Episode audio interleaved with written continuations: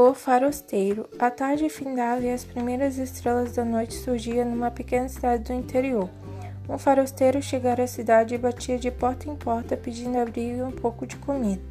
Contudo, todas as portas se fechavam, ninguém tinha coragem de atender aquele homem desconhecido. Até que ele bateu na porta de João, um viúvo idoso que morava sozinho.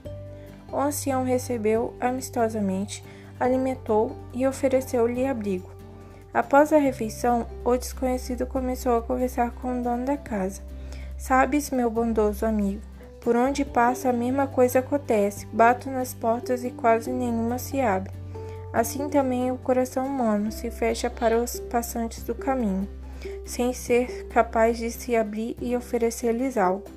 O egoísmo enraizou-se nos corações da sociedade individualista. O materialismo e a acumulação de riqueza faz, fez do amor e da boa vontade objetos a serem guardados e acumulados, assim como se faz com o vil do metal.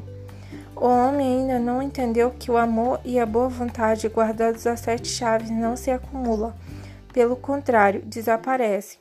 Só conseguimos acumular estes bens quando os colocamos para fora, transformando-os em ação.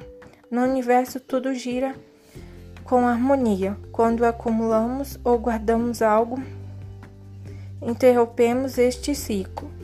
Aquilo que recebemos da vida devemos doar em dobro, para que o universo nos traga de volta triplicando. No dia seguinte, o desconhecido se foi, deixando para João um pequeno embrulho. Dentro dele havia uma joia de grande valor e um bilhete. No bilhete estava escrito: Quem fecha a porta de seu coração para um irmão nunca conhecerá a joia valiosa que está prestes a receber. Quem abre seu coração para o amor transforma-o em imenso tesouro.